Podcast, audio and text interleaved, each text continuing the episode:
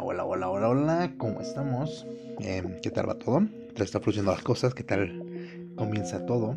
Eh, pues este es un nuevo día más y pues bueno, pues acá estamos otra vez para continuar con estos em, pues audios, grabaciones que se me están ocurriendo y que estoy encontrando como que muchos datos interesantes, importantes para compartir. Tal vez no sean como que muy importantes, igual a lo mejor no tienen como que gran relevancia, solo son datos interesantes, pero pues bueno, de cualquier manera pues está, está divertido hacer esto. Así que pues bueno, vamos a, hablar un poco más de, todas estas situaciones. Em, en los últimos dos audios hablé un poco acerca de de esta parte química y hormonal que se genera en, pues, en varias regiones de nosotros, en, eh, en, muchos aspectos y de todo ese tipo de situaciones y, cosas que ocurren y que no necesariamente tenemos el control sobre esas porque pues son de manera eh, pues natural, se, se generan, son eh, estas partes hormonales que controlan gran parte de nuestro comportamiento. Voy a hablar un poco acerca de, de esta parte de, del cerebro, el sexo y el amor. De hecho, sí lo voy a titular, creo. Estoy pensando en un buen título para esta grabación. Pero bueno, va de, exactamente lo mismo, de esta situación y de cómo nuestro cerebro se comporta en todas estas etapas del enamoramiento, del amor y todas estas cosas. ¿Por qué sigo hablando de lo mismo? Pues porque me da la gana, la verdad es que no sé. sigo buscando, mientras busco un tema que sea interesante, importante y diferente, pues continúo hablando de lo mismo y pues encuentro muchos datos interesantes que, bueno, vale la pena compartir. Y pues bueno, sí, eh, pues esto ha pasado por mucho tiempo, ¿no? durante, pues yo creo que prácticamente el, de, los, de los inicios en que la humanidad empezó a, pues a, comenzar a, empezó a comenzar efectivamente, eh, voy hablando bien, vamos comenzando bien, vamos... Pero bueno, desde que la, humanidad comenzó a, hacerse preguntas ya de manera más eh, elaboradas, empezó a, analizar las cosas desde un modo diferente, pues empezamos con esta parte de, de, qué es el, amor romántico, ¿no? De qué es esta situación, de, de que, bueno, pues no se llega a una conclusión pues, real, ¿no? De, qué es esto, que puede ser controlado por fuerzas que son externas a nosotros, místicas, naturales, espirituales, en fin. Pero eh, más allá de todo eso, pues hay otras condiciones que sí hemos podido, eh, pues, eh, definir, pues, la depresión, la ansiedad, la obsesión, el miedo, en fin, muchas cosas que están ahí y que, pues, tienen tendencias también a, mostrarse un poco inexplicables y de cualquier manera tienen como que algún comportamiento. Eh, ¿Qué buscamos? Tanto hombres como mujeres en estos temas amorosos y en este tipo de, cuestionamientos de las relaciones. los hombres y las mujeres tienen pues pensamientos muy diferentes en cuanto a sexo y amor. Y bueno, pues estas diferencias pues tienen sus orígenes pues, en, pasados muy remotos, ancestrales, y son parte de este proceso evolutivo que se va gestando eh, desde muy temprano y desde que el hombre comienza a aparecer. En términos básicos, lo que despierta el interés de los hombres hoy en día son imágenes visuales y los signos denotativos de salud, fertilidad y juventud en una mujer mientras que las mujeres se sienten atraídas por signos de poder, posición, compromiso y recursos económicos del hombre, tal como hacían sus ancestros. En realidad no ha cambiado mucho las cosas en cientos de milenios eh, eh, por cuanto respecta a los impulsos y, impulsos y necesidades sexuales. Eh, esta idea puede resultar impopular en un mundo políticamente correcto, en el que se ha puesto de moda decir que los hombres y las mujeres persiguen las mismas cosas en la vida y tienen las mismas motivaciones, preferencias e impulsos. Pero pues la realidad es que no es verdad aunque queramos, aunque vivimos en esta parte pretenciosa de decir que buscamos lo mismo y que esta parte de la igualdad se, se mostrará en algún momento dado, lo cierto es que los comportamientos y hay tendencias que están muy arraigadas en, en nosotros como seres eh, evolucionados y como eh, seres anclados a todo este proceso evolutivo, pues hay muchas cosas que siguen estando exactamente igual sobre todo por esos comportamientos que no dependen totalmente de nosotros, sino que son comportamientos que están vinculados a la parte biológica de nosotros y de nuestro ser. Y puede que sea políticamente correcto decir que hombres y mujeres piensan del mismo modo y que quieren las mismas cosas, pero quienes ha tenido la experiencia de vivir en ambientes mixtos, trabajando y tratando con unos y otros, sabrá que eso no es cierto. Y bueno, hay muchas cuestiones eh, pues, de género que se, que se muestran y que se presentan en, en, diversas circunstancias, en diversos eh, eh, lugares y momentos y, condiciones, de diversa índole, ¿no? Que no voy a entrarme en eso, digo, tal vez en algún momento dado también platiqué de ello. estaría interesante, hay algunas cuestiones también que me gustaría, em, eh, pues, tomar en cuenta y, compartirlas ahí con, con ustedes, pero eh, por hoy no. hoy vamos por otra cosa. Eh, David Voss, profesor de psicología de la Universidad de Texas en Austin, ha sido internacionalmente reconocido por su destacada investigación sobre las diferencias entre sexos a la hora de escoger pareja.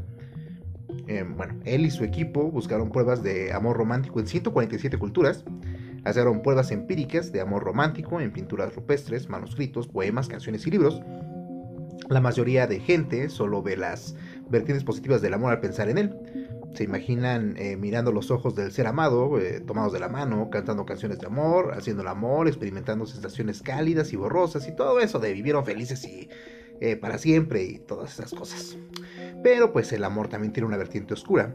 Vos y otros investigadores hallaron pruebas en la historia de la humanidad que se refería a posiciones de amor, encantamientos, hechizos, suicidios, asesinatos motivados por la obtención o la pérdida del amor. De hecho, uno de cuatro asesinatos es el resultado de un amor fallido. Ese es un número importante que habría que tomar en cuenta. Eh, casi todas las culturas tienen un equivalente a la historia de Romeo y Julieta. Eh, bueno, en nuestro caso, pues hay muchas historias similares. Eh, pues, está el caso de, los volcanes, que es una historia bastante, bastante divertida. De Popocatépetl, Iztaccíhuatl y bueno, ya. no es el caso. pero bueno, las víctimas de un amor frustrado protagonizan casos de depresión y suicidio en todas partes. Eso es un hecho. Y puesto que el amor romántico es universal y todas las culturas humanas de la Tierra lo incluyen, debe de haber en él alguna base biológica. En otras palabras, no puede tratarse simplemente de una tradición cultural como la adoración de ídolos o la religión. Eh, el amor es algo mucho más poderoso que forma parte del circuito predeterminado de cada uno de nosotros. Todos actuamos y, y nos mostramos de manera diferente para cuestiones diferentes y situaciones diferentes. Somos diferentes y en fin, las diferencias siempre están ahí. Eh, los científicos que han investigado cómo funciona el cerebro humano eh, cuando una persona pues, está enamorada han concluido que hay tres sistemas cerebrales distintos en el apareamiento y la reproducción. El deseo carnal, el amor romántico y una relación duradera. Eh, cada uno de estos sistemas se asocia con una actividad hormonal distinta que provoca sensaciones específicas y cambios de comportamiento en los enamorados. si se concibe el amor en términos de estos tres sistemas, se hace más fácil distinguir mm, estos estados en cada una de las personas y bueno, más fácil es, analizando todo esto, pues comprender cuál es el comportamiento de la gente y de, las personas en general. Eh, se ha constatado que el amor es el resultado de un grupo específico de elementos químicos y circuitos cerebrales que trabajan en zonas específicas del cerebro. En términos científicos simples, eh, el amor resulta de una combinación de sustancias químicas cerebrales, entre las que se encuentran la dopamina, la oxitocina, la testosterona, los estrógenos y la, y la norepinefrina. Eh, de un modo muy similar, estas sustancias químicas empujan a otros mamíferos a encontrar parejas adecuadas. Cuando nuestro cerebro ha identificado una pareja adecuada, según ciertos criterios que pues, estaremos viendo a lo largo de todo este audio, eh, pues se pone en marcha eh, para producir las sustancias químicas necesarias para crear el entorno que nos permita atraer a esas personas. Ya lo hemos visto en otros, anteriormente, que justamente pues, somos esclavos de muchas partes de, nuestra química eh, pues natural y nuestra química hormonal que está controlando cada uno de, bueno, no cada uno, pero una gran parte de, las, de los, nuestros comportamientos. Pero bueno, a lo largo de la historia los matrimonios han sido acontecimientos eh, pactados por razón de riqueza, posición, rivalidades familiares, grupos trivial, duros tribales, políticos. Eh, hoy en día, pues este enfoque ha desaparecido en el mundo occidental y la mayoría de la gente se casa por amor. O bueno, esto también es un decir, ¿no? Porque realmente hasta qué punto el amor realmente existe. Pero pues bueno, el fenómeno del amor a primera vista se ha probado científicamente y afecta a la mayoría de las especies animales de un modo muy similar. Si experimentado alguna vez el amor a primera vista, su cerebro estaba produciendo enormes cantidades de dopamina y norepinefrina que le hicieron sentir casi como si hubiera drogado. Los científicos coinciden ahora en que el amor a primera vista es un fenómeno real, los científicos que trabajan en esta área también creen que en una sociedad estable donde la gente no está bajo amenaza de muerte o guerra, el deseo, el amor romántico y el compromiso duradero pueden ser la mejor manera y la más eficiente para asegurar la supervivencia de la especie. O sea, pues realmente el amor en estos términos pues está hecho para, para asegurar nuestra existencia y que se perdure la especie humana. El deseo carnal surge por el aumento de las hormonas sexuales, tales como la testosterona y los estrógenos. Estas hormonas causan un imperioso deseo de conseguir una gratificación física. Cuando se produce el deseo, se activan dos partes eh, clave en el cerebro, el hipotálamo, que controla nuestros impulsos primordiales, tales como la sed y el hambre, y las amígdalas, que constituyen el centro de la excitación. Durante el deseo se segrega gran cantidad de dopamina, eh, la cual lleva a la producción de testosterona, causando la atracción sexual. Ocurre cuando vemos a alguien por primera vez y sentimos la imperiosa necesidad de tener a esa persona. Un estudio llevado a cabo en 2006 por la Universidad de Chicago demostró que incluso en una conversación ocasional con una desconocida, los niveles de testosterona aumentan un tercio en los hombres y que cuando más fuerte es esta reacción hormonal, más exagerados son los cambios en el comportamiento del hombre. El estudio también mostró que las lecturas de testosterona en hombres casados y padres de familia son significativamente inferiores a los de los hombres sin pareja, que están en el mercado, bueno, que son solteros, eh, ya que los padres se han, se han sumergido en el papel paternal y tienen niveles más elevados de oxitocina que los solteros, que aún están buscando la manera de traspasar sus genes. Obviamente, el deseo evolucionó para llevarla a la procreación y asegurar la supervivencia de la especie humana, cosa que debió de hacerse necesaria en condiciones de supervivencia extremadamente difíciles, en las que no había tiempo para que el romanticismo eh, pues. Además, las hembras humanas solo pueden dar a luz una vez al año, lo que significa que sin el deseo, la especie humana se habría visto amenazada por la extinción.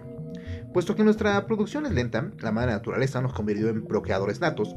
Por eso, en situaciones peligrosas y amenazantes, eh, como en tiempos de guerra, es posible que de repente todos se sientan atraídos por todos, aun siendo perfectos desconocidos. Este es un dato interesante. En breve, el deseo carnal, el amor a primera vista y los aspectos obsesivos impulsados por el objetivo de encontrar un amor rápido son comportamientos que evolucionaron para agilizar el emparejamiento y mejorar las posibilidades de éxito de la reproducción humana. La testosterona es la principal hormona responsable del impulso sexual y los hombres eh, lo tienen una cantidad entre 10 y 20 veces más elevada que las mujeres. Y bueno, no hay que buscar tanto como para poder entender que esa es la razón por la que el impulso sexual masculino es más fuerte y más intenso. Eh, la testosterona hace a los hombres más peludos, más grandes, más fuertes, más agresivos y más eh, pues calientes. para que buscamos palabras. Eh, pero los hombres eh, tienen básicamente menos oxitocina que las mujeres. La oxitocina, conocida como la hormona del amor, se libera en grandes cantidades durante el orgasmo de hombres y mujeres. Cuando el hombre experimenta una erección, su oxitocina se disipa, eh, razón por la que las... Pues toda esta parte empalagosa y mimosa que tienen las mujeres después del sexo tienen gran importancia para las mujeres y poco atractivo para los hombres. Un estudio de 2006, realizado por la doctora Rebecca Turner, eh, profesora de División de Psicología Organizacional de la Alliance International University de San Francisco, demostró que esta hormona del pegamento del vínculo emocional humano, eh, bueno, cuando la gente tiene un vínculo de pareja o se enamora, como suele decirse, los niveles de oxitocina aumentan. Esta hormona es la que nos hace sentir esa sensación agradable y vertiginosa por la persona que deseamos. El hecho de tener niveles más altos de oxitocina que los hombres es la principal causa por la que las mujeres se enamoran más profundamente que los hombres en los inicios de una nueva relación. Cuando más oxitocina producen, más maternales serán y más profundamente se van a comprometer con alguien. Si una mujer se siente amada y adorada, sus hormonas hacen que sus mejillas se sonrosen, la hacen brillar y irradiar calidad. Si por el contrario se siente eh, pues desengañada e ignorada, pues también se va a notar, va a ser muy evidente. Y bueno, los estudios de David Boss mostraron que cuando las parejas se encuentran en la fase de enamoramiento, los niveles de testosterona de los hombres descienden, mientras que aumentan los de oxitocina para acelerar el proceso de creación de lazos afectivos. Esto consigue que los hombres se muestren más indulgentes, amables y calmados. Del mismo modo, aumentan en las mujeres los niveles de testosterona con la excitación y la seguridad que les hace sentir el inicio de una nueva relación, este incremento de testosterona hace que las mujeres sean más ardorosas, creando la ilusión en la pareja de que los impulsos sexuales del hombre y la mujer deben de ser iguales. Cuando termina este periodo de efervescencia, de 3 a 9 meses después del inicio de una nueva relación, los impulsos sexuales de ambos se vuelven a la posición por defecto, creando en él la impresión de que ella ya no está interesada en el sexo y en ella la impresión de que él es un maníaco sexual. Muchas relaciones llegan a su fin en este punto. En muchos sentidos, los cambios de comportamiento durante el amor romántico se parecen a la psicosis y desde un punto de vista bioquímico, el amor apasionado es muy parecido al consumo de drogas. El doctor, eh, John Marsden, del jefe del British National Addiction Center, descubrió que el amor es adictivo y en algunos aspectos similar a la cocaína. Conclusión que el amor romántico es una eh, bomba trampa dirigida a mantener a la pareja unida el tiempo suficiente para que se establezcan vínculos afectivos la doctora en antropología, Helen Fisher, autora de, Anatomy of Love, eh, describió el enamoramiento como una serie concreta de reacciones químicas desencadenadas en el cerebro que guardan cierta similitud con enfermedades mentales. Y bueno, según la doctora Fisher, cuando uno se enamora se activan exactamente los mismos circuitos cerebrales que se activan cuando consume cocaína y se experimenta una euforia tan intensa como la que experimenta con drogas. Las sustancias químicas liberadas por el cerebro ante un nuevo amor resultan en una variedad de sensaciones y reacciones físicas que alrededor del 90% de enamorados asegura haber experimentado. Entre ellas se incluyen el insomnio, la pérdida de apetito, el rubor, la alegría, la incomodidad, de euforia, las mariposas en el estómago, la respiración acelerada, el mareo, el temblor de piernas, las palpitaciones, las palmas de las manos sudadas y el tartamudeo, Muchas de estas reacciones se asocian al miedo a ser rechazados por el ser amado, transformándose en un arma de doble filo en la que se encuentran a la vez la emoción y el miedo. Eh, los recién enamorados no solo experimentan esas emociones, sino que además estudian constantemente el resto de sus amados en busca de signos de reciprocidad. Pruebas científicas recientes han demostrado que puede mejorar eh, espectacularmente la salud, llegando estudios especializados a mostrar que es capaz de curar el cáncer y otras enfermedades. El amor puede también motivarnos para que sigamos viviendo con personas cuyo comportamiento nos perjudica, como en el caso de las parejas maltratadoras. Que bueno, eso también es un tema bastante interesante y complejo que bueno, tal vez lo, abordemos en otro momento. Pero bueno, eh, bueno, a los que se encuentran en fase de enamoramiento se les suelen llamar enfermos de amor.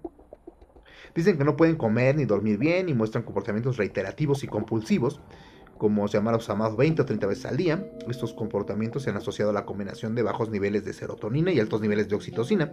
La serotonina es un neurotransmisor que nos aporta un alto nivel de conciencia y percepción de nuestro entorno, así como una sensación general de bienestar.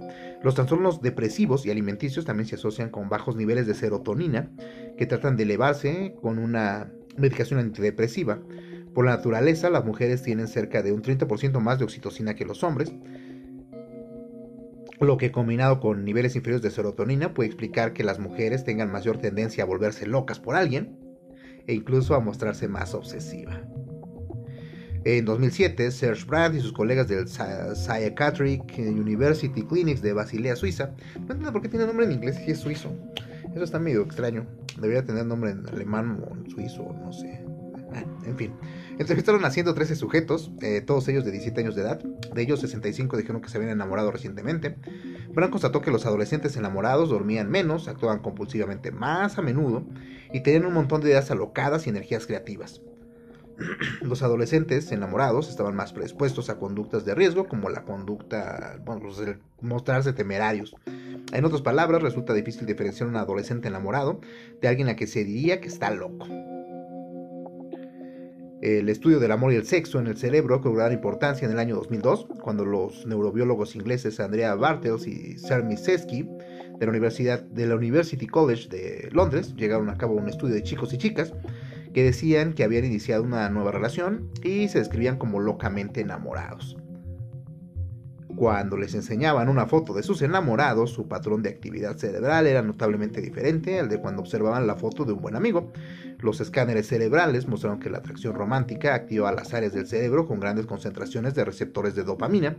La dopamina, como bien se acuerdan, pues es el neurotransmisor que afecta el placer y la motivación y a menudo se le denomina hormona de la felicidad.